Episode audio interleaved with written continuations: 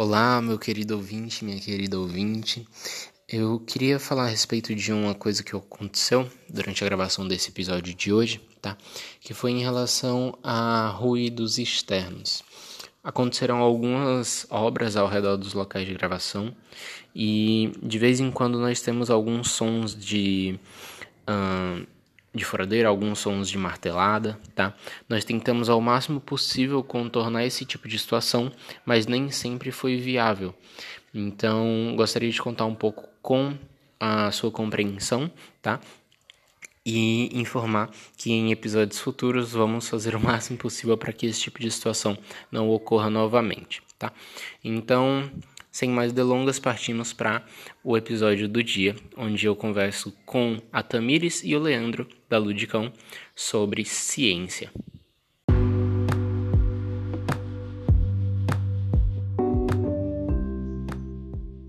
Olá, seja muito bem-vindo a mais um The Dog Talk, podcast semanal onde nós falamos de cachorro. Hoje a gente vai ter uma conversa muito especial com mais um convidado e dessa vez vai ser mais especial ainda porque pela primeira vez aqui nós teremos mais de um convidado. Nós estamos aqui com duas pessoas, com a Tamires e com o Leandro, uh, da Ludicão, e eu vou passar um pouquinho a palavra para eles se apresentarem. Então, falem aí um por vez, né? Quem são vocês, se apresentem para que todo mundo saiba quem vocês são e a gente possa dar início ao nosso papo. Olá, pessoal. Obrigado aí pelo convite, Yuri. É, a gente trabalha juntos aqui na Ludicão Bem-Estar, né? A gente é de São Paulo. A gente faz consulta comportamental e treinamento em domicílio aqui. Uh, eu sou o Leandro. Eu comecei a treinar há uns oito anos, mais ou menos, aproximadamente. Eu não contei precisamente o tempo, né? E antes desse, antes de treinamento, eu era programador de computadores. E é algo que eu não gostava nem um pouco, né? Eu fazia mais porque recebia um salário e, putz, resolvi parar com tudo e, fazer algo que eu gosto, correr atrás de algo que eu gosto. Então eu acabei me envolvendo com os cães. É, a Tamires, ela já era um pouco mais envolvida com cães, então também por isso que eu segui esse caminho, né? Ela não trabalhava com, com adestramento tudo, então, mas ela trabalhava no hospital, que ela vai falar um pouquinho também agora. Bom dia, Yuri. Oi, gente, bom dia. Eu sou a Tamires. Leandro deu uma introduçãozinha aí. Ah, acho que partimos um pouco do mesmo da mesma ideia de desencantamento aí da profissão, né? A gente achava que ia ser de uma outra forma. Eu comecei trabalhando em loja, comércio, tava aí tentando um monte de coisa. Fui fazer algum curso aí para ver se alguma coisa mudava. Fui para a área de design de interiores, que não tem nada a ver com cachorro. Até trabalhei na área por dois anos e estava muito infeliz, muito insatisfeita, escritório, presa. Fiz um curso de auxiliar veterinário e larguei tudo para trabalhar no hospital. Acho que foi aí que eu comecei a animar o Leandro. E peguei uma boa experiência. É, aliás, acho que foi por isso que eu me interessei por comportamento, porque eu vi que não havia bem-estar nesses lugares, né? Em hospital, em clínica, a, a, a parte clínica, né, a, precisa estar aliada aí a comportamento. Cachorro tá ali assustado, tá ali num lugar a, a, totalmente fora da casa dele. Eu tentava, no começo, ali fazer amizade, comecei a perguntar coisas pro Leandro. E aí a gente começou junto aí, mas ele, ele entrou primeiro nessa, uns dois, três anos depois fui eu. Estamos juntos aí. Hoje a gente tem nossa empresa que acho que não acabou de fazer um ano a nossa empresa, mas a gente já trabalha com adestramento aí. Eu tô há uns cinco anos mais ou menos. Massa, massa. É, e aí, para situar aí um pouquinho o, o, sobre o que, que a gente vai falar, né? A gente vai hum. falar principalmente de ciência, né? E aí, o... por que, que a gente vai falar disso, né? E eu acompanho o Instagram de vocês há um tempo, né? E eu percebo que vocês hum, usam muito essa vertente científica e conseguem usar ela de uma forma leve, de uma forma acessível, que eu acho muito importante. Então, quando eu pensei em convidá-los para participar aqui da nossa dessa conversa, eu pensei justamente que seria uma ótima possibilidade de trazer para as pessoas essa trazer para as pessoas esse, essa conversa e mostrar para elas a importância da ciência de uma forma leve e com uma linguagem acessível, né? Que eu percebo muito em vocês.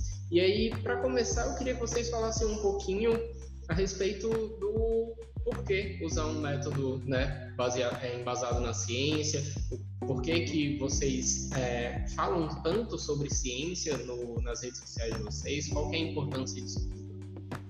Bom, como todas as áreas, né, a, a, a ciência, muitas vezes as pessoas enxergam a ciência como uma coisa difícil, uma coisa distante. A ideia que a gente quer primeiro, a, a ciência em qualquer área, né, é, ela vai usar fatos, ela vai usar testes. Então é uma coisa que a gente confia e a gente sabe que é segura. E tem como eu poder provar isso por ser ciência. Eu acho que é a primeira coisa, independente de ser adestramento, né? Qualquer área. Sim. E ela falou de adestramento, né? Principalmente no adestramento, que, que acontece muito. É, o, adestra, o adestrador não é uma, adestramento, na verdade, não é uma profissão regulamentada, né? Então Sim. rola muito achismo, principalmente assim o achismo ah, na, na, hora de tratar com os animais. Então, e muito da, desses achismos fazem sentido, né? Sim. Faz sentido e parece que dá um resultado também. Faz sentido, é, quando, quando ele diz que faz sentido, pessoal, ele tá falando assim, faz sentido no senso comum, né? Tipo, você vê, Sim. ah, se, se fizer assim, vai dar certo. E você testa uma, duas vezes e sei lá, você testa, você faz várias vezes durante a sua vida com vários clientes que você tem, acaba dando certo por coincidência com um ou outro, e aí tipo, você vai achando que faz sentido, que é certo, uhum. que é uhum. aquilo mesmo. Exato, então faz sentido, parece que dá certo, parece que aquilo é uma verdade, né? E, e o legal é que assim, a ciência faz os testes, levanta esses questionamentos, prova o que dá certo e o que não dá errado, e, e, ele consegue tirar da gente, às vezes, essas armadilhas que a gente cai, né? De achar que é, o que faz sentido é verdade, né? E, e, o que dá certo. E às vezes é, a gente mostra que algum, algumas técnicas ou métodos dão certo a longo prazo. Então isso também é legal que a gente consegue ter mais paciência também e ter mais motivação para continuar, né? Porque às vezes a gente vê uma teoria e fala, oh, legal, essa teoria é muito bacana, vamos aplicar. Você aplica, acaba não dando certo na hora, né? É, só que assim, a gente vê vários estudos mostrando, ó, não dá certo na hora, demora um tempo. Então é legal que a gente consegue pegar esses estudos, é, absorver ele e aplicar no treinamento e conseguir passar isso para o tutor também é muito importante, né? Para os tutores mesmo não caírem nessa armadilha de ver algo que é muito rápido, um resultado muito rápido, é, algo milagroso assim que vai acontecer e às vezes a, a, modificação comportamental acontece na hora. E na verdade não é isso. Com estudos a gente vê que a modificação demora não tem resultado rápido também. Ah, então na verdade o legal de trabalhar com, com a ciência também é por conta de da gente conseguir ter mais paciência e mais motivação para continuar né? Ah, a gente fala que a ciência são verdades transitórias né? Então a gente trabalha com a ciência agora os resultados que eles nos dão agora são, são esses resultados que são as verdades. Mas pode ser que tenha outros estudos, outros testes que vai falar, ó, oh, isso que vocês estão fazendo é, não é tão correto assim. Então a gente tenta sempre e, e vendo esses estudos novos e modificando a nossa forma de treinamento também. E é, e é isso, né? Quando a gente trabalha baseado em ciência, a gente está disposto também a aprender, né? Não só a ensinar. Eu sempre estou aprendendo e ter essa ideia que foi um pouco do que ele falou, né? Se a ciência mudar, saírem novos estudos, a gente vai mudar junto, porque não é sobre a gente, né? Sim. E uma coisa muito importante, né, que você falou no começo, inclusive que foi o que te motivou a, a mudar para essa área, né?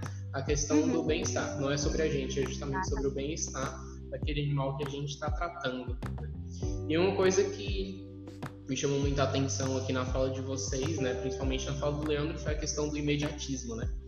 Isso me remete a muitas coisas, essa ideia de imediatismo, de querer o resultado para ontem, de querer um resultado milagroso, uma solução de uma hora para outra, porque eu sou formado em educação física, né? E no, no campo da educação física é só o que você vê para todo lado. Uma solução milagrosa, é, passa esse, esse creme que você vai perder 20 quilos em uma semana, toma esse comprimido que você vai ficar grande, não sei o quê. E assim, quando a gente vai falar de ciência, quando a gente vai falar de métodos com embasamento científico, é sempre tipo, olha, faz esse negócio aqui que vai funcionar, vai dar certo, eu, te provo que funciona, ó, aqui tá aqui o uhum. negócio te mostrando que funciona, Sendo que não vai ser de uma hora para outra, vai demorar seis meses, vai demorar um ano. E a pessoa, tipo, até fica empolgada no começo e começou aqui o negócio de novo, barulho. é... Deixa eu ver se passa já já. E olha que engraçado, Yuri. O barulho de obra tinha que estar tá vindo aqui, né? Como? O barulho de obra tinha que vir daqui, né? São Paulo cheio de prédio. e aqui. Já vi seus tem podcast de ouvindo passarinho? É, tem podcast do Ouvindo Passarinho, que foi no, no, no parque, no Parque Adair Barreto. e aí tinha, tinha um som ambiente mal gostoso. Sendo que também tinha uns mosquitos matando a gente lá, viu? não, foi tão gostoso assim pra quem tava lá, não. A gente saiu assim, do uns dois litros de sangue pros mosquitos. Mas enfim. É, a pessoa vê a comprovação científica, a pessoa vê que dá certo, ela até se empolga na hora, mas depois de um tempo ela acaba é, começando a ficar começando a falhar essa empolgação, né? Ela acaba pensando, ah, tá demorando demais, ah, será que dá certo mesmo e tal, não sei o quê.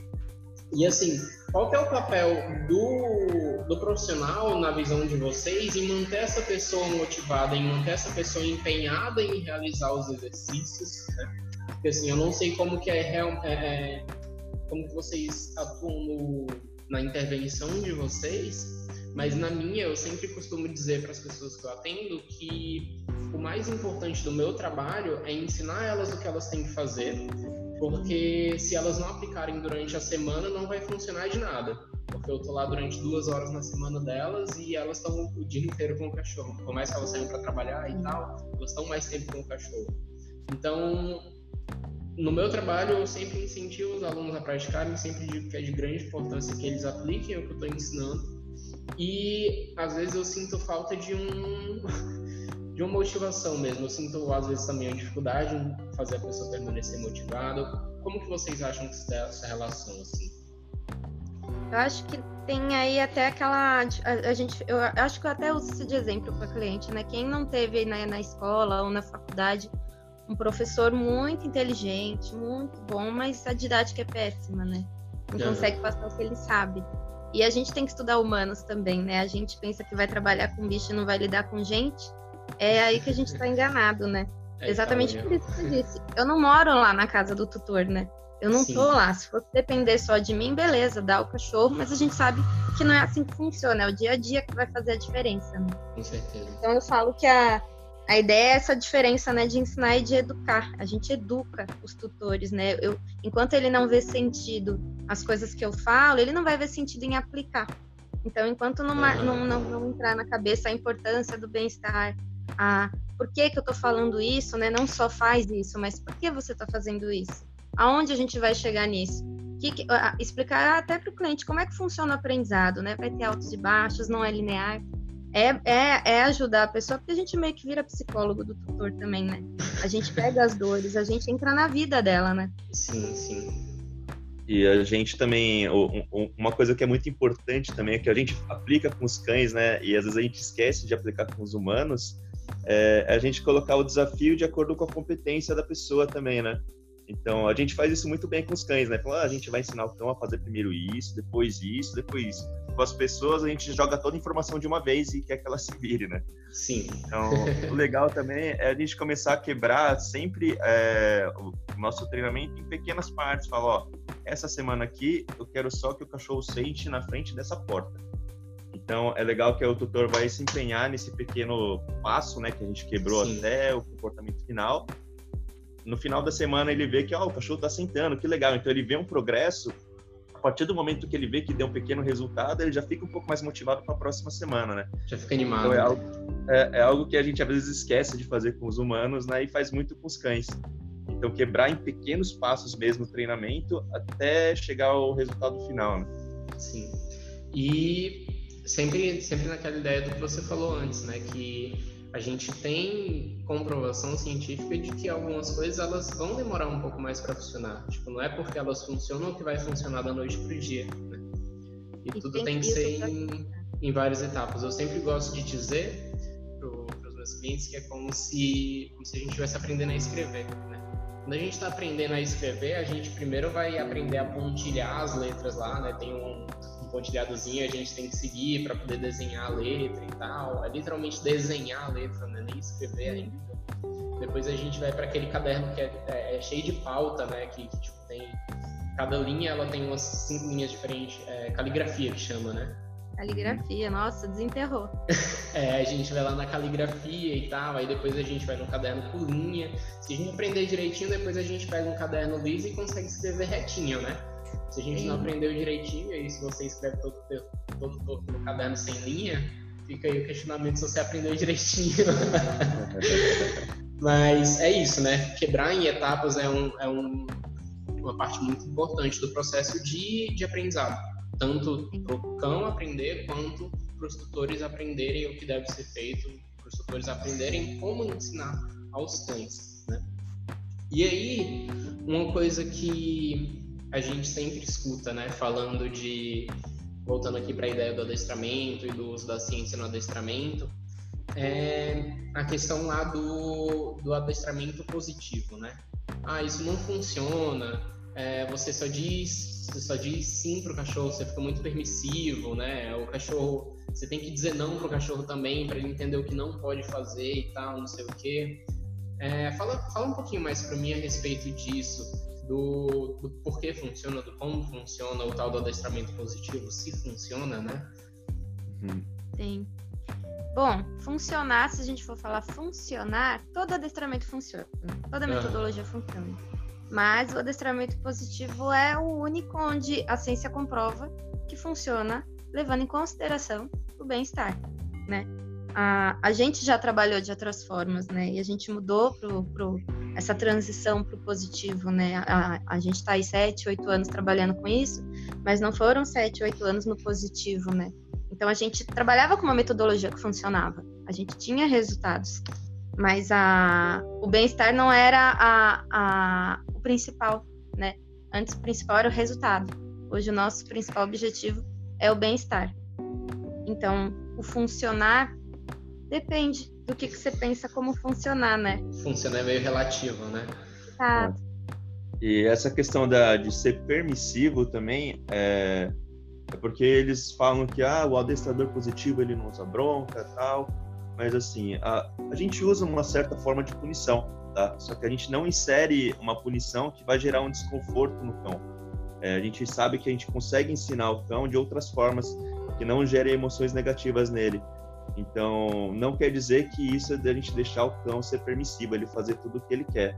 Então, a gente tem esse trabalho com reforço positivo, sim, que é baseado principalmente no reforço positivo, mas a gente prepara a pessoa prepara o ambiente, faz um manejo ambiental para que o cão tenha as melhores escolhas. Tá? Uhum. Então, ele tendo as melhores escolhas, a gente tem a possibilidade de aumentar a intensidade dessa escolha que ele teve ou a frequência reforçando. É, então, isso não quer dizer que a gente vá é, colocar ele num ambiente que está todo despreparado ou de uma forma despreparada para ele errar e eu punir ele. Tá? Lógico, ele pode errar, mas eu não vou aplicar uma punição nele que ele vai se sentir desconfortável a ponto dele ficar com medo ou ansioso uma punição, por exemplo, retirar uma recompensa dele. Então ele pode ser punido retirando uma recompensa que ele poderia ter ganhado. É, é uma forma de punição também que a gente utiliza, mas é lógico que a gente baseia principalmente no reforço positivo. Então, o, o reforço positivo ele vai funcionar quando a gente dá escolhas para o cão, só que a gente arquiteta o ambiente e, e, e planeja para que ele tenha as melhores escolhas, para ele sempre acertar e a gente conseguir reforçar esse comportamento. Ou uma coisa assim que sempre me chamou a atenção quando eu estava aprendendo, né? É o fato de que a punição ela sempre vai trazer uma consequência, uma resposta é, imprevisível, né? E ela sempre vai vai poder trazer uma resposta que você não quer, ou pode até acontecer de trazer uma resposta que você quer, mas às vezes você quer uma parte daquela resposta e você não está olhando a resposta como um todo para perceber que você não quer aquela resposta na verdade. Ou uma coisa que me chama muita atenção nessa questão de punição é a respeito do desamparo apreendido, né? Sim. Que ele acaba sendo muito muito presente em situações onde a gente acaba usando com muita frequência a punição. Eu tenho um, um, um, vídeo no YouTube explicando um pouquinho sobre desamparo aprendido, né? Mas se vocês puderem falar um pouquinho a respeito também, né? Eu, eu agradeço. É, o desamparo aprendido é uma situação onde a gente, a gente coloca, o, por exemplo, o cão, submete ele a um sofrimento onde ele não tem a escolha de sair desse sofrimento. Tá? Então, o que, que acontece? Ele é submetido a esse sofrimento, às vezes ele pode até tentar sair e ver que não tem essa escolha de sair, então ele só fica parado lá esperando o sofrimento acabar, ou passando pelo sofrimento. Então, isso a gente sabe que se você é submetido a um sofrimento que você não tem escolha de sair, é um fato torturante, né, emocionalmente. Então, você é, fica condicionado, ah, chegou tal estímulo, eu não tenho escolha de sair, eu só vou sofrer. Então é algo que acaba sendo uma tortura emocional para o ser, né? Ah, então a punição pode fazer com que o cão entre nesse estado de desamparo aprendido também. Então ele sabe que ele vai ser punido, não tem escolha de sair daquela punição ou daquela situação e ele só fica desamparado. Às vezes parece que ele tá, tá letárgico, tá paradinho lá, tá calmo, tudo. O pessoal fala que ele tá submisso às vezes e na verdade ele tá sofrendo, só que de uma forma calada, vamos dizer assim, né? Uhum. Entregue. É, eu gosto é, de dizer gente... que ele tá meio apático, né? Apático. É, a gente vê muito cachorro no banho, assim, né? E gente ah, ele é tão bonzinho no banho. é, no veterinário também, né? Você que já trabalhou. Ah, olha, no... ele é um tanto. Chega em casa. Sim. o... Aí deixa eu. Deixa eu perguntar um negócio aqui. É, em relação do que você falou do, dessa questão dele estar tá submisso, né? Fala um pouquinho mais é, o que que o, o, adestramento positivo entende dessa história de, de dominante, de submisso, de, de, dessas coisas aí do cachorro que quer dominar, do, do líder da matilha e tal. Bom, novamente aí a ciência sendo nossa aliada, né? Porque já foi ciência e hoje não é mais. Uhum. E é isso que a gente estava até falando no começo do vídeo, né?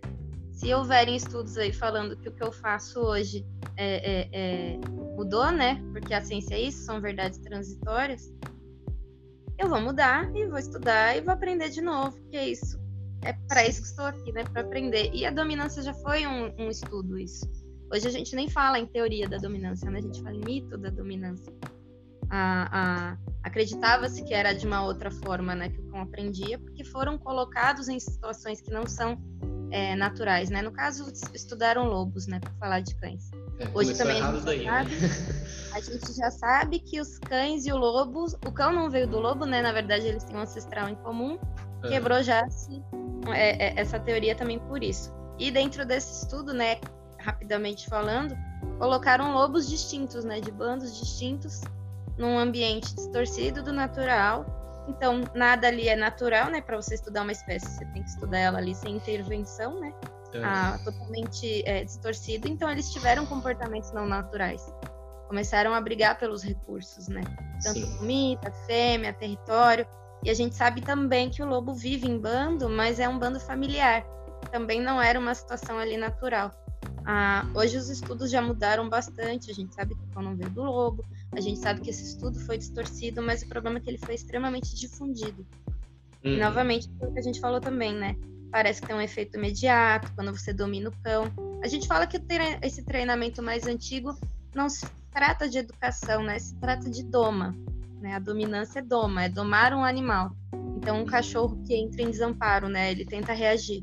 Você trava ele ele tenta reagir, você reage de volta, você é mais forte, né? Então esse animal vai entrar em desamparo, ele vai ficar com medo, ele vai ceder, e é aí que eles dizem que o cão tá submisso.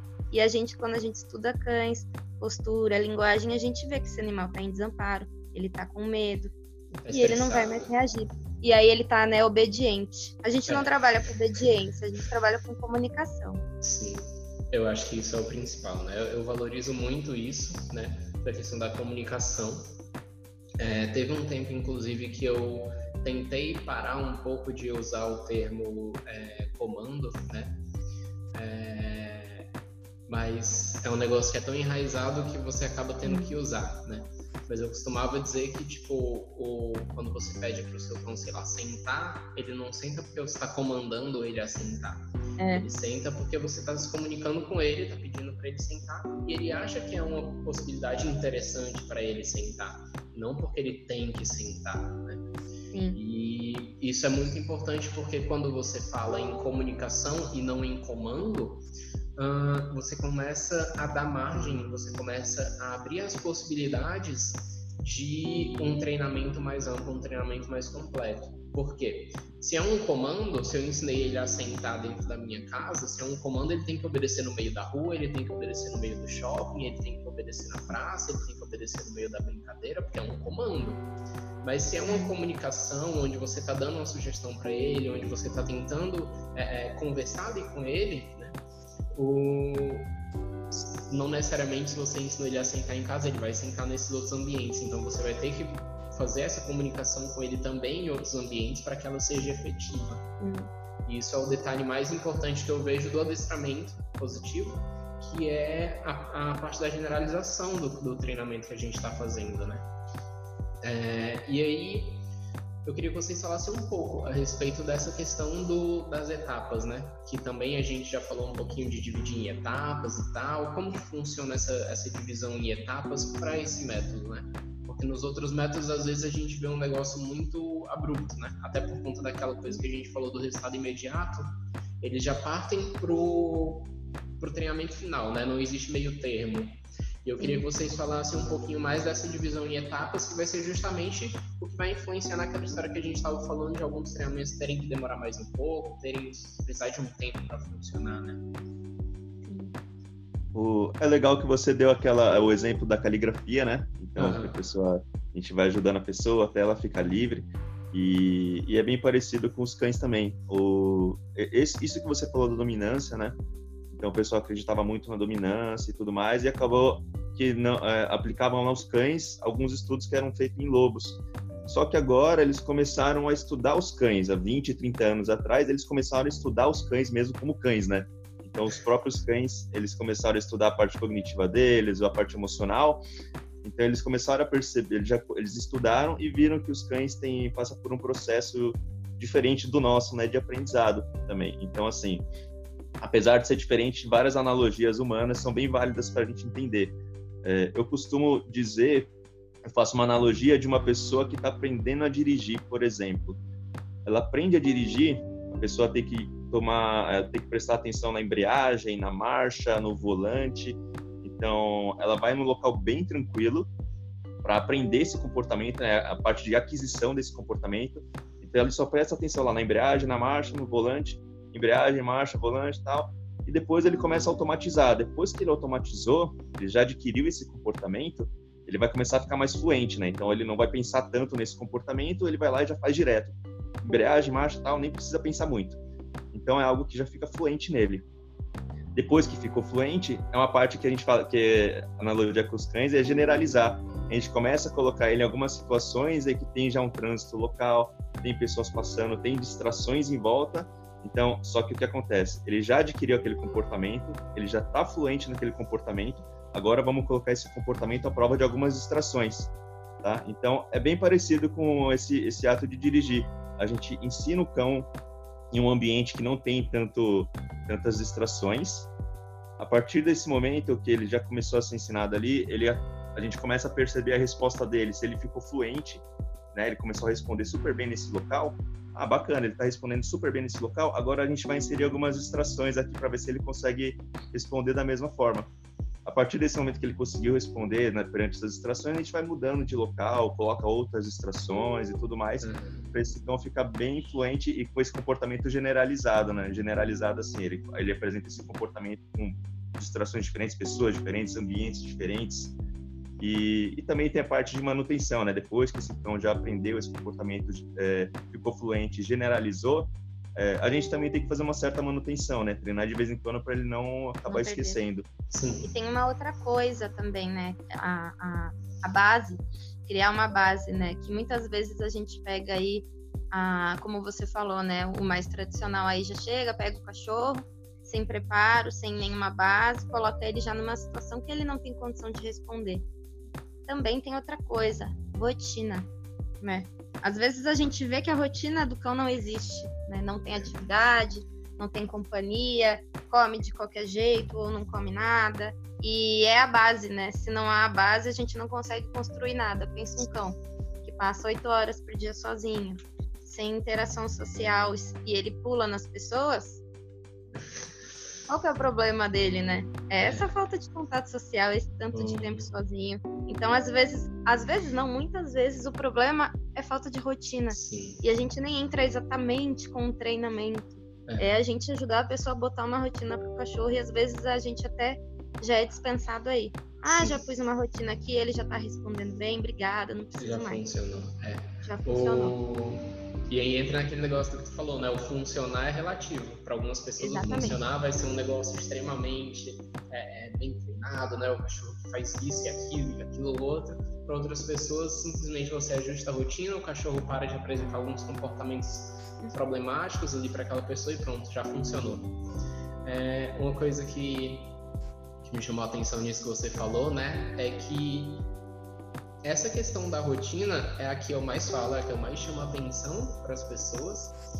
E é o que eu tenho mais dificuldade, porque eu falo para as pessoas e as pessoas dizem: Mano, nem eu tenho rotina, como é que o cachorro vai ter rotina?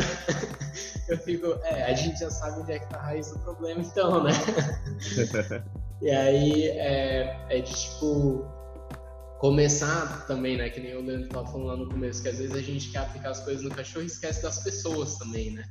E começar com aquela pessoa, tipo, organiza a tua rotina, tipo, que horas tu acorda, começa a acordar em um horário específico todo dia, começa a dormir em um horário específico todo dia, é, organiza a tua rotina para o teu cachorro ter um ambiente ali onde ele tenha noção do que está acontecendo, onde não seja, tipo, cada dia um negócio 100% aleatório. Né?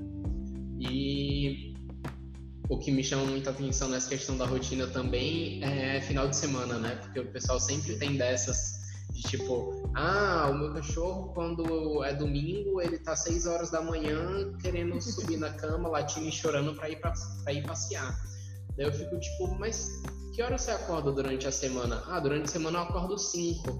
E aí, seis horas eu saio para passear com ele. Aí eu, ah, tá. E onde que ele faz xixi dentro de casa? Não, ele só faz fora. Eu, ah, isso aqui é domingo, acordar 10 horas da manhã e deixar o cachorro lá preso sem fazer xixi. Mas é, é, muito, é muito engraçado essas coisas, porque assim, pra gente é muito natural, né? Ter uma, não ter uma rotina, é muito natural pra gente, principalmente pra quem vive em uma cidade grande.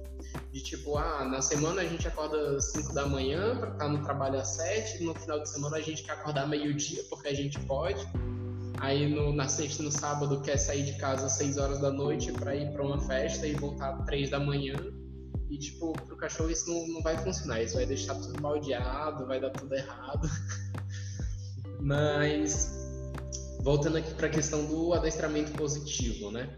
O, o, adestramento positivo ele trabalha muito com, com a base da recompensa, né? Que nem vocês estavam falando aí mais cedo que a gente usa a punição de, é, às vezes também, mas não aquela punição de o que a gente vai chamar de punição positiva, né? A gente usa mais o que a gente chama de punição negativa, que é retirar alguma coisa que estaria reforçando o comportamento do cachorro. Uh, mas a gente usa principalmente o reforço.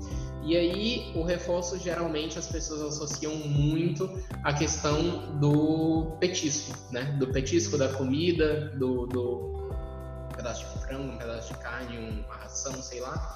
E aí a pessoa sempre tem aquele lá que vai dizer, tipo, ah, isso aí tu tá só subornando o cachorro, ele só faz se tu tiver comida na mão. É, se não tiver comida na mão, o cachorro não faz nada e tal. Fala mais um pouquinho para mim de como funciona essa dinâmica, essa relação do uso do reforço, do que é realmente o reforço, se é realmente só a comida, se sem a comida realmente não funciona. Fala um pouquinho mais a respeito. É, há, há, algumas coisas aí também relacionadas aos mitos que as pessoas ainda falam sobre treinamento positivo, né? Que é só porque tem petisco, só faz porque tem petisco. A gente falou da permissividade agora e o petisco aí vira o, um vilão, né? Primeiro que eu fico pensando, né? Gente, qual o problema em recompensar um bom comportamento, né? Em motivar um bom comportamento. Sim. Porque as pessoas ainda acham que o cachorro tem que fazer porque ele é meu, porque eu mando nele primeiro começa com essa ideia, né? Ah, e subornar, né? Essa palavra, subornar, ela não, não se aplica a cães, né?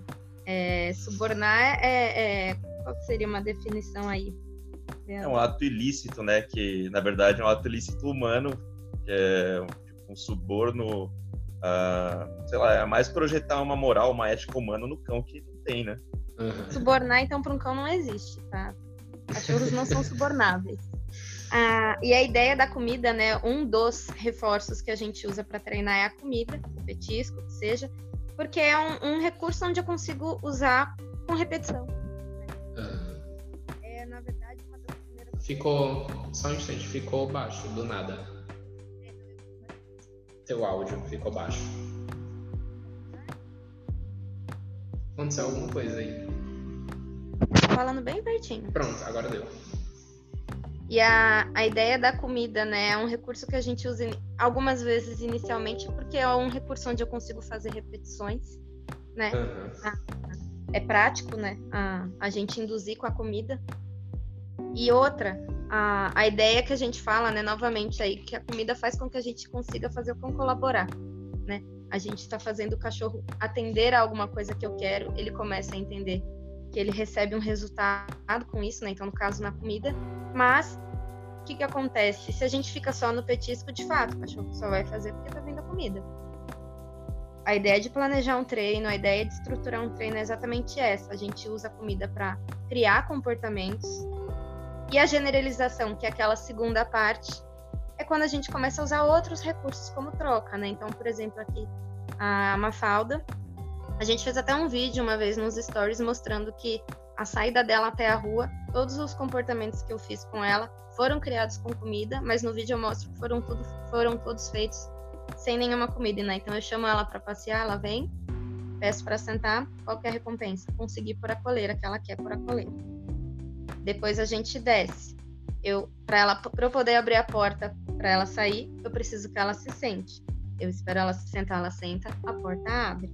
E, assim, consequentemente, né, a, a, a recompensas ambientais, um carinho é uma recompensa, a atenção é uma recompensa. Então, se a gente ficar pensando só, né, que a, o cachorro só faz com comida, é porque talvez a gente não conseguiu generalizar esse comportamento para outros recursos. É uma das coisas que a gente diz do, do adestramento positivo é você se tornar o rei dos recursos, né? Você tomar conta de todos os recursos que o cão quer e, e para ele ter esses recursos, ele precisa colaborar com você. Então a gente pede para ele sentar, pede para ele ficar. Olha, você sentou, legal, a porta vai abrir. Ah, você ficou, então você pode sair. Ah, se você sentar, você vai ganhar um carinho. Então a gente a gente tem os recursos que ele quer, né? Ah, você quer cheirar aquela árvore? Então olha para mim. Aí ele olha para mim, eu deixo ele cheirar a árvore. Então o cão começa a perceber que o tutor é o rei dos recursos, né? Uhum. Então essa, essa é um grande um dos segredos, né, que do, do adestramento positivo que às vezes não é levado em consideração. O pessoal acha que é só o petisco, né, que é o reforçador. Uhum. E tem ainda aquilo, a, aquilo da permissividade, né, se a gente for pensar. A, o positivo, a, as pessoas pensam que é, ser permissivo, é, é, é, que a gente não é rígido, né, no treinamento, por ser positivo. Então, por exemplo, o exemplo da porta. Enquanto a minha cachorra não sentar, a porta não vai abrir. Uhum. Se, ela, se eu ficasse com preguiça, eu tô com pressa, eu, ai, tá bom, vai, vamos. Acabei de ser permissiva, né? Sim. Ah, e é isso que a gente fala, né? Eu não preciso bater, eu não preciso gritar, eu não preciso xingar para ser rígida. Isso não é sinônimo. É. E uma coisa que, que chama muita atenção é justamente isso, né? Que a gente precisa de paciência. Sim. A gente precisa. É, é a gente precisa primeiro trabalhar algumas coisas na gente para poder começar a trabalhar com o cachorro, né? A gente precisa ter paciência, a gente precisa estar tá calma, a gente precisa estar tá relaxado. Se a gente estiver estressado, com pressa, qualquer coisa do tipo, nada funciona. Sim. E é outra coisa que eu gosto muito de fazer, que é extrapolar a relação minha relação com o cão, a relação das pessoas com os cães, para outras relações sociais. A relação com o cão é uma relação social como outro qualquer. Se você está conversando com alguém, você está estressado, você está com pressa, você está com raiva ou qualquer coisa do tipo, também não vai funcionar aquela conversa. Então não tem por que você esperar que funcione a sua conversa com o cão. E aí é, é, muito interessante que vocês falaram sobre, sobre essa questão da permissividade, né? A Tamires falou aí que eu não preciso ser rígido eu não preciso bater, eu não preciso punir para ser rígido, né? É, e mais uma vez a gente consegue extrapolar um pouco essa relação para a relação de, de educação de seres humanos também, de educação de pessoas e tal. É, tive muitos professores rígidos na escola, na faculdade, nenhum deles nunca me deu um burro, né? Mas era um negócio de tipo, ele era que nem o, Leandro falou, ele era o rei dos recursos, né? Tipo, tava lá na escola, se eu queria fazer xixi, eu só ia se o professor deixasse. é, eu queria, sei lá, sair mais cedo da aula, eu só ia se o professor deixasse. O professor da faculdade tinha, sei lá, quatro horas de aula, é, sei lá, tava na aula de atletismo lá, na, na pista de atletismo no meio do sol, eu queria ir, sair um pouco e ir pra sombra na árvore, beber uma água, eu só ia se o professor deixasse. Então, assim, o, baseado nisso, eu fazia o que ele mandava, né? Ele dizia, corre aí, três tiros de 100, aí ia lá e pronto, agora você pode ir lá pra sombra um, dois minutos. então, assim, é, é uma relação de uma conversa, né? É, é como se fosse uma negociação, mas Sim. a gente tira aquela ideia do suborno, justamente por conta que vocês falaram aí, né? De que tipo, não existe isso para o cachorro, isso é uma, uma complexidade humana. Né? E aí, uma coisa que né, o, a gente sempre escuta também e aí já partindo um pouco, saindo mais dessa, dessa dicotomia né, de, de adestramento positivo e de método mais tradicional e partindo um pouco para um terceiro elemento que é o adestramento misto, né? Que tem sempre aquele que diz, ah, tipo, o, tá bom, eu uso aqui o adestramento positivo, mas eu também tenho que punir porque eu tenho que dizer pro cão que não, tenho que mostrar para ele que não pode e tal. E aí geralmente é um, um cutucão assim no meio do peito, é um enforcador, né? E aí o, sempre, sempre vão dizer, né? Ah, o, o, o enforcador ele só machuca se você não souber usar, né? Se você souber usar, ele não machuca, ele, ele não tem problema. O enforcador, aí aquele, aquele outro, é, que eu não sei o nome porque eu nunca nem vi aquilo na vida, graças a Deus. aquele que tem uns pinos assim pra dentro, que, uhum. ah, que simula o, a mordida da, da mãe do filhote, lá na ninhada, não sei o que, né? Tem uns negócios assim. É... Fala um pouquinho mais dessa história aí do, do enforcador, de machuca não machuca, da necessidade de ter uma punição né, positiva, de entrar com uma punição para dizer um não para o cachorro, alguma coisa do tipo. Isso, na verdade, vocês já falaram um pouco, né? Disseram que, você, que a gente pode usar esse não, mas não necessariamente adicionando uma punição, mas simplesmente retirando a possibilidade de um reforço, né? Mas fala um pouquinho sobre essa questão de enforcador e tal. Tá. É, o enforcador, é, você vai gerar um, um desconforto, né, no, no, pescoço aqui. Então, a mesma coisa da gente, a gente vai ser, vai, vai sentir uma pressão no pescoço, vai ser algo bem desconfortável para a gente. Tipo, cão também é a mesma coisa, tá? É, o problema, assim, às vezes não pode, não, às vezes não machuca fisicamente o cão, mas o problema é a natureza, as emoções que estão ligadas ao aprendizado quando você está utilizando o enforcador, né? Então, se você, por exemplo, a gente ensinar um cão que se ele sentar ele vai ganhar um petisco, é, a hora que a gente pedir para ele sentar, é, esse comportamento já vai trazer algumas emoções positivas, né? Pô, legal, vou sentar, vou ganhar um petisco.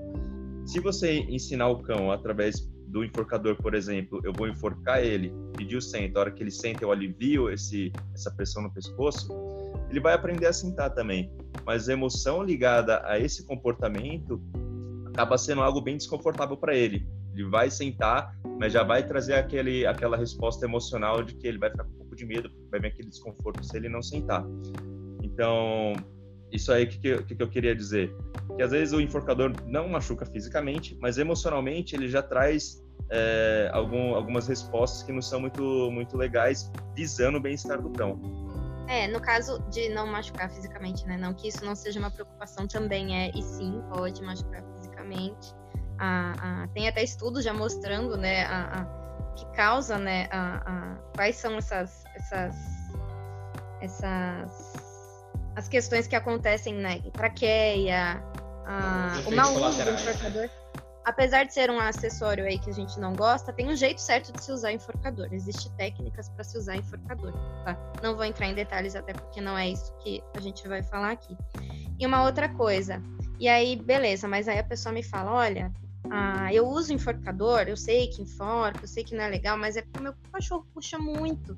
Ele já escapou de peitoral, ele já escapou de peitoral de treinamento, e então é a justificativa às vezes. Então pensa, né?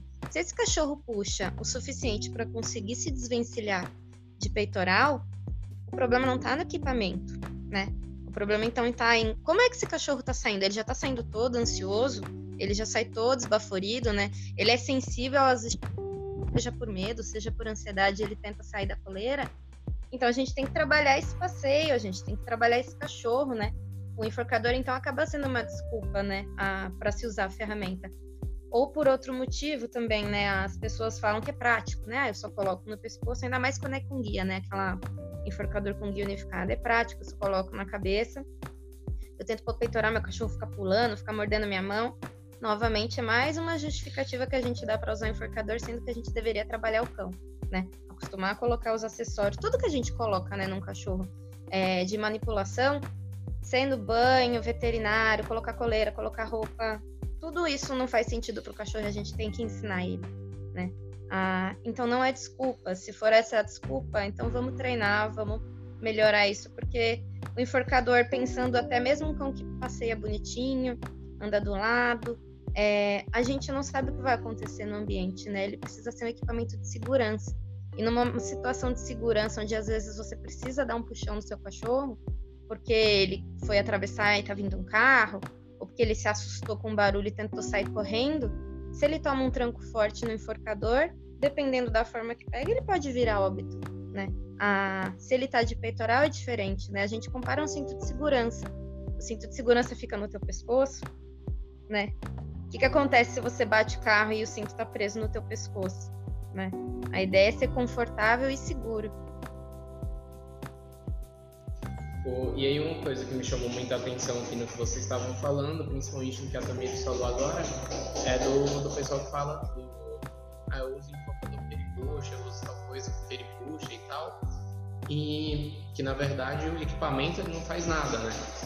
É, ele, não, ele não resolve as coisas, né? Que a gente precisa sempre é, frisar é isso, né? De que o que vai resolver os problemas de comportamento do seu cachorro não vai ser o equipamento X ou Y que vai fazer uma mágica. E volta um pouco para o que a gente estava falando no começo, né? Daquelas soluções instantâneas e tal. Do, é, que eu até falei do negócio de, ah, passei esse gel na barriga que emagrece, perde 20 quilos, não sei o quê. Mas... Coleira mágica. É. não vai ter um, um equipamento mágico, seja para passeio, seja para banho, seja para qualquer coisa. É ensinar o cão. E isso vai demandar tempo, isso vai demandar paciência, isso vai demandar esforço. Né? Mas o que eu sempre gosto de dizer é que a gente pega uma a gente pega uma criança, coloca ela com dois anos, ela já está na creche e aí ela vai parar de estudar tipo no colégio quando ela tem 17, 18 anos isso se ela não for para uma faculdade, que aí ela termina com 23, 24, 25 anos, e aí depois ela continua estudando o resto da vida. E o cachorro a gente não quer perder, tipo, um mês, dois meses ensinando alguma coisa para ele. É, né? A gente não quer investir na educação do cachorro, mas a gente, a gente quer que ele saiba fazer tudo. Né? É como Sim. se a gente quisesse que o cachorro, sei lá, tivesse um, um PHD em obedecer o que eu mando, sendo que a gente não colocou ele para estudar nada. A gente não colocou ele nem na creche e a gente quer que ele saiba, tipo, já o final de tudo. E regras nossas, né? É, e regras que não fazem sentido para ele, né? Na maioria das vezes são regras que não fazem sentido para ele. E isso do, do, ainda do, do enforcador, né? A, a da, da motivação, ah, eu uso porque ele puxa. Essa é a pior justificativa, então, porque se o seu cachorro puxa, com o enforcador ele vai se machucar se ele puxa, ele vai se machucar ainda mais, né? Do que Sim. o cachorro que a não. A pior puxa. ideia, então, é usar enforcador. É. O... E, e, sem falar daquele negócio, né? É igual a guia curta, a guia longa, né? Eu Sim, costumo também. dizer para meus clientes que, tipo, a guia curta, é... eu tava inclusive com, com um caso assim, tinha uma guia, vocês estão vendo porque vocês estão na câmera, né? Mas quem tá no podcast não vai ver, mas a guia tinha, tipo, não, não chegava a um metro, sabe? E aí o pessoal, ah, ela não para de puxar, ela não para de puxar, ela não para de puxar. Mas se o, o, a orelha da cachorra passasse um pouquinho da canela da pessoa, a cachorra já estava puxando, né? Uhum. E aí, quando elas trocaram para uma guia mais longa, né? Eu demorei um tempo para convencer. Mas quando trocaram para uma guia mais longa, a Yuri ela nem puxa mais. Então, porque agora ela tem a possibilidade de entender quando ela tá perto e quando ela tá longe, e a gente consegue ensinar alguma coisa. Né? Antes, ela perto de você, do seu lado, ela já tava puxando. Onde que ela ia andar? No seu colo? então, assim, é. É, é de saber um, que o equipamento, né, ele vai às vezes atrapalhar o que você quer, né? Então assim, se o cachorro ele puxa e você coloca um enforcador, não vai ter do tipo, ah, quando ele puxar ele vai sentir um incômodo e vai parar de puxar e vai começar a andar mais frouxo porque não tá, não vai puxar e não vai incomodar. Mas se ele sempre puxa, ele não vai conhecer a possibilidade de andar próximo para não enforcar, né? E aí, se o seu cachorro puxa, né? A pior ideia que você pode ter é colocar um enforcador nele. Mas é isso, né? E em relação a essa questão, né, de eu já ouvi, né, já ouvi de, de adestradores, de é, é, adestradores inclusive com formação acadêmica, é, que conhece ciência, que estuda ciência, dizer tipo, ah, eu não uso um método 100% positivo porque não funciona. Eu uso um método misto porque tem que dizer não, tem que punir, tem que, tem que, é, tem que reforçar, mas tem que punir também, né? É, como que como funciona isso, né? Por que, que tem gente, mesmo gente que se baseia em ciência, que acredita nisso? Ou é o maior mistério da humanidade? É, o misto, né? É aquele o adestrador que usa o petisco para recompensar também, mas também usa as punições, né? Então, lata com moeda, borrifada, spray de ar comprimido, enforcador. É, e lógico, o que a gente comentou, funciona, tá? Tudo vai funcionar de acordo com, às vezes, o resultado que a pessoa quer, vai chegar aquele resultado. Só que o adestramento positivo, a gente leva muito em consideração o bem-estar, né? Então, a partir do momento que a gente começa a usar esses, esses recursos de lata, moeda, borrifada, é, o cão ele vai trazer algumas reações negativas, né? Algumas algumas emoções negativas para o cão. Então ele pode começar a ficar com medo, ele pode começar a ficar mais ansioso. Uh, então a gente prefere não usar esses aversivos por conta do bem-estar, principalmente pelo bem-estar a gente consegue ensinar limite, consegue ensinar algo que ele não pode fazer, usando técnicas com adestramento positivo mesmo, sem usar esses aversivos, tá? Então, é, é basicamente é isso. A gente prima pelo bem-estar acima do resultado, né? Então, a gente às vezes demora um pouquinho mais para chegar no resultado, demanda um esforço talvez um pouco maior no início, mas a gente consegue chegar no resultado sempre prezando pelo bem-estar do, do cãozinho. O, agora eu vou, vou falar um negocinho aqui que pode, pode até. Acho que eu posso dizer que vai ser um pouquinho polêmico, né? Porque a gente tem o, a ideia lá do. Quando a gente vê lá no coisa do, de veterinária e isotecnia, né? A, as orientações a respeito das cinco liberdades do, do animal, né? Sim. E tem uma lá que ela é justamente isso, né? Liberdade de desconforto, é, o, o prejuízos, né, sei lá, físicos, emocionais e tal, não sei o que, não sei o que, não sei o que, não sei o que, que vão configurar maus tratos, né? E aí, às vezes a gente pode até relacionar esse tipo de, de treinamento, né, principalmente pelo que vocês estavam falando mais cedo, na questão do que às vezes, sei lá, pode até não machucar fisicamente, mas é um como se fosse uma tortura psicológica, né, que faz ali no cachorro, que ele fica sempre alerta, sempre com medo de alguma coisa errada acontecer. É, e aí o, o, a gente estaria violando essa liberdade do animal, o que vai configurar maus tratos e depois a gente fica querendo relativizar uma coisa ou outra, né? Sim. Isso, isso é muito complicado, né? Isso é, é muito complexo de se falar, né? É muito complexo de abordar, porque como eu falei, né, vai, vai acabar sendo um pouco polêmico, né? Porque vai ter quem vai dizer que, tipo, ah, mas vai. assim funciona, assim, sempre foi assim, né? Ou... Eu acho, assim, na minha opinião, a pior desculpa que você pode dar é a do sempre foi assim, né? A do sempre é. foi assim é o negócio mais é, retrógrado, retrógrado que alguém pode, pode usar como justificativa para esse tipo de coisa. É, se fosse só usar isso como justificativa, escravidão sempre foi assim. Né? É. Não, se fosse sempre foi assim, não, não tinha para quem inventar um computador, um celular, tipo. Exato. Lá na, vai viver no meio da floresta.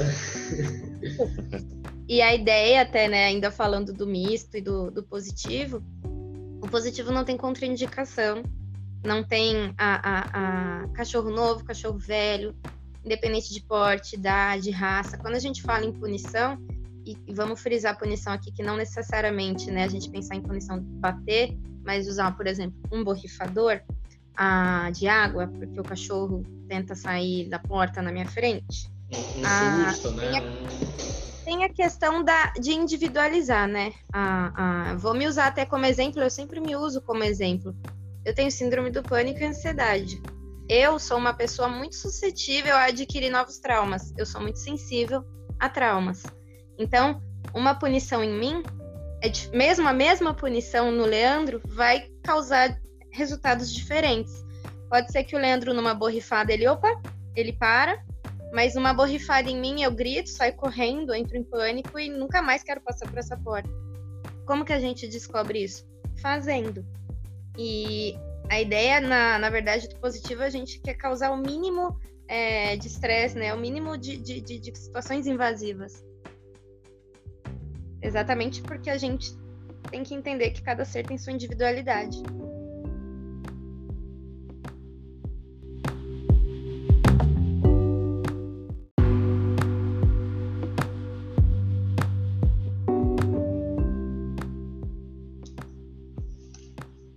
pois é, muito importante é, essa questão de tomar cuidado com a intensidade da bronca dependendo do, do indivíduo, né?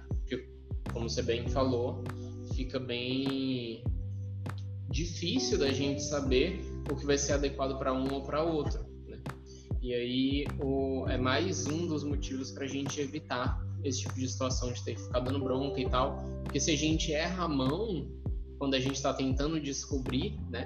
Se a gente pesa demais quando a gente está tentando descobrir qual a intensidade que a gente vai usar, isso pode traumatizar o cachorro e isso pode virar outros problemas que vão ser muito mais difíceis de resolver no futuro. O, o, quando a gente vai falar também de recompensa, né, de reforço, é importante a gente pensar no que, que vai ser reforçador para cada cachorro, né? Né, a gente estava falando antes que o, o, reforço, ele, o trabalhar com o reforço é ser o, o, o rei das recompensas, né? O, o, rei dos, dos recursos, das recompensas e tal. Mas muitas vezes o que vai ser reforçador para um cachorro não necessariamente vai ser para outro, né? Sim. Às vezes um cachorro gosta mais de contato do que o outro e um carinho pode ser reforçador. Às vezes o outro cachorro não gosta muito de contato, principalmente com estranhos ou com pessoa que ele não tem muita intimidade. E aí um carinho Sim. pode acabar sendo meio punitivo para ele, né? Exatamente. Então é, é muito importante falar desse tipo de coisa, da individualidade de cada um, de cada cachorro, de cada pessoa também que vai trabalhar, porque às vezes a pessoa ela não gosta muito de trabalhar com aquele tipo de reforço, com aquele tipo às vezes, sei lá, ela tem dificuldade de manejar as ferramentas que a gente quer usar, e aí é, a gente talvez tenha outras possibilidades também, né? É, outras possibilidades de reforço, outras possibilidades de abordagem para usar, mas sempre prezando pelo bem-estar dos cães, que eu acho que é, se a gente fosse assim, pensar no, no, no principal do que a gente está conversando aqui, eu acho que a mensagem principal que fica é prezar pelo bem-estar dos animais, né? Prezar pelo, pela saúde tanto física, né, que geralmente é o que as pessoas se preocupam, mas também pela saúde psicológica deles. E aí, é, eu queria saber um pouquinho é, a respeito de agora uma questão mais assim, saindo um pouco desse dessa questão de ciência, dessa questão de é, dessa questão de, de metodologia e tal, mas para pessoal de vocês, né? Quais que foram assim as maiores dificuldades que vocês tiveram, as maiores dificuldades que vocês já encontraram, assim, sei lá, algum caso que vocês tiveram, que vocês uh, começaram, sei lá, se vocês chegaram a se questionar se isso estava realmente funcionando ou não. Fala aí de alguma coisa que foi bem desafiadora pra gente, tipo, mostrar para as pessoas que realmente funciona, né? Quer falar você primeiro? Pode falar. Caso desafiador. Na verdade, assim, uma das fases mais desafiadoras que a gente teve, porque a gente veio do adestramento misto e passou para o positivo, foi justamente essa transição, transição. né? Então, essa transição sem suporte, nossa, é bem complicada mesmo, é bem difícil, principalmente porque você vê os estudos e, pô, é, as punições têm esses efeitos colaterais que eu tenho que evitar, eu consigo ter esse resultado com reforço positivo. Só que quando você está na prática, você dá uma punição, o cachorro melhora na hora, né? Você, nossa, e agora, né? O que eu faço? Então, uhum. eu sei que essa transição para mim foi algo muito desafiador, né? Para eu deixar de, de usar essas punições de lata, borrifada e passar a planejar melhor minha aula para não Sim. usar essas punições e conseguir é, fazer com que eu seja mais reforçado do que punido, né? Então, eu... não é um caso específico, né? Mas foram vários casos que eu tive que, uhum. que sentar com papel e planejar toda a aula, planejar o ambiente, planejar o que ia fazer, tudo para conseguir fazer essa transição do misto pro positivo. E eu é. acho que isso, isso vai muito de acordo com o que a gente está conversando esse tempo todo, né? Que por mais que funcione, às vezes vai demorar e tal. E isso que, que você está relatando, né? Querendo ou não, foi uma mudança de comportamento seu, né? Então, assim, demandou uma, um empenho, demandou um, um tempo, né? Tenho certeza que às vezes estava lá, tipo, tudo planejado, tudo para dar certo, e aí do nada o cachorro fazia alguma coisa errada, dava uma bronca sem querer nele, e ficava tipo, putz, mano. e assim, é uma mudança de hábitos, né? E ela acaba sendo bem complicada. E quando a gente, eu gosto sempre de ilustrar isso também, que é tipo se colocar no lugar, né? Praticar um pouco de empatia com o cachorro. Tipo, você tá ensinando alguma coisa pro cachorro, você quer que ele mude de hábitos. E aí você pensa como é difícil para você mudar de hábitos antes de querer mudar o hábito do seu cachorro, que aí você acaba é, é, indo com mais calma, né? Você acaba lidando melhor com a situação. E a gente fala, né, isso de hábito, a, o cachorro não tem noção que ele tem um problema, uhum. ele não tem noção que ele tem um hábito porque precisa ser mudado. Sim. Então porque é exatamente. Ele não é um problema, né? Não é um é. problema para ele, tá de boa, eu vivo assim, é assim que se vive, é. é assim que se resolve as coisas. Então a gente fala que é um ser que precisa de ajuda e nem sabe. Sim. Disso, sim. Né? Então, sim, tem que trabalhar a empatia, assim. E outra, né, a, como ele falou, Treinamento positivo sem planejamento é bagunça. Não dá é, certo. Não funciona. Não funciona. Precisa ter planejamento. E é, e é isso que a gente começou a fazer, né? A, a, a trabalhar a responsabilidade que a gente tem aí. Não dá para improvisar. Não dá para brincar de treinar cachorro. É, é uma coisa muito séria, né? Vai muito além do que acontece na aula. A gente planeja aula em casa, a gente estrutura, a gente linka estudos, a gente testa, a gente explica. Olha, a gente vai fazer dessa forma por causa disso, disso, disso, disso. Eu nunca chego numa aula é, sem saber o que eu vou fazer. Eu e já nunca... sei o que, que, eu vou fazer e onde eu quero chegar. Sim, e é... nunca é só E antes aula, eu não fazia né? isso, né? Eu não fazia isso antes. Eu improvisava bastante nas aulas. Eu pegava tudo que eu sabia na aula. Ah, hoje a gente vai fazer. Ah, e, e ia. Vamos esse aqui, né? sorteio. Era, era, era um sorteio. E o, o, nunca é só a aula, né? Planeja também é. o antes da aula, ou depois da aula. Né? Ou às é vezes o horário da aula, né? Uhum. Ou, eu já tive casos de que eu tive que mudar o horário da aula do, do cliente porque o, o cachorro, no horário que a gente tinha combinado, o cachorro sempre estava assim, meio querendo dormir, meio. não tava muito empolgado assim, ele tava meio, ah, hora do meu cochilo. Aí, tipo, a pessoa que estudou a vida inteira à tarde e do nada tem que estudar de manhã, né? Ela fica tipo, mano, de manhã. Acostumado a acordar 10 horas, 11 horas da manhã pra ir pra aula 2 da tarde, aí tem que do nada acordar 6 pra chegar na aula 7. Aí, tipo, nossa. A gente tem horários que funcionam melhor, eles estão bem, né? Sim, sim. É, sempre gosto de, de mencionar que é um ser vivo como a gente, né? Então tem todas as, as, mesmas particularidades que a gente tem, eles também têm. E como, como eu trabalhei já com educação física, né, e tal, e assim, é, a primeira, primeira lei da educação física é a lei da individualidade biológica, né? Todo indivíduo é único, todo indivíduo, tipo, não, não vai, tipo, funcionou aqui, não necessariamente vai funcionar ali. Por isso que a gente também procura se basear na ciência, né? Porque ela testou em vários indivíduos e viu que comumente dá certo com vários deles e não só tipo, ah, meu vizinho fez e deu certo com o cachorro dele, vou fazer aqui também que vai funcionar. É, e aí, o Tamir, você quer dar algum exemplo também? É, não, na verdade eu falo, não necessariamente. Bom, pode ser então um exemplo até para contar pessoal. Uhum. Ah, eu tenho duas cachorras, né? Uma mora com os meus pais e uma mora aqui com a gente. Mas as duas ficaram morando com a gente quando nós viemos morar juntos. Eu trouxe as duas. É, fizemos aí uma adaptação, inserir rotina. Na minha mãe acontecia tudo errado lá. Eu dependia de outras pessoas e a, a, a gente sabe, né? Família é, grande, às vezes a contribuição é um pouco mais difícil. A gente vai ah, não só, um não só com a gente, com os clientes. É. E a, elas tinham problema de brigas, né, entre elas.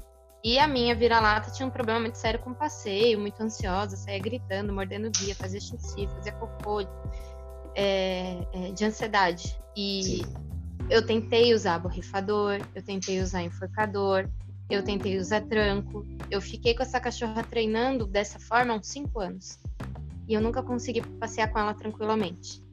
E quando eu tirei ela ali daquele, elas, né, daquele contexto, eu consegui treinar. Não foi rápido, né? Eu tenho até um no, na época eu fiz até um Instagram para ela para poder documentar esse treino. É legal que dá para acompanhar lá ah, como foi o início. Foi perrengue, eu, foi na transição que eu tava pro positivo, então eu também ainda não tinha muita muitos protocolos para seguir, né? A, a, testei bastante coisas com ela e, e no final ela voltou para casa dos meus pais por ter, ela tem hiperadreno e isso contribui um pouco para o comportamento dela aqui de ansiedade com a outra cachorra, acabei optando em devolver.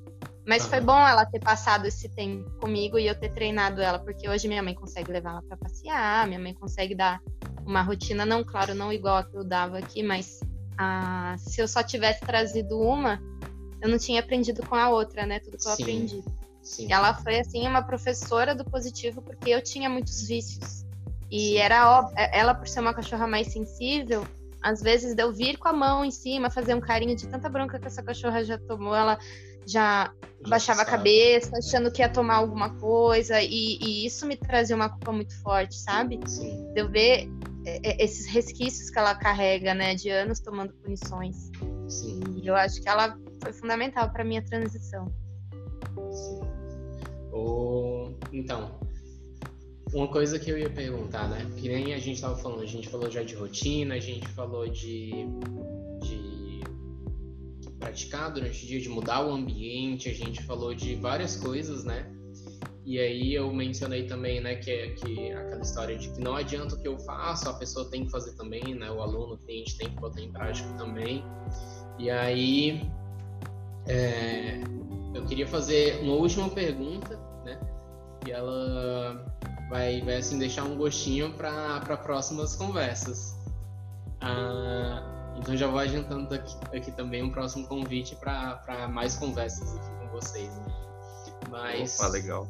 Quão, quanto influencia, né, na visão de vocês essa, essa história que você falou de uma família grande, aí tipo um faz de um jeito, o outro faz ao contrário, né? O quanto isso vai ser prejudicial para o treinamento? Hum.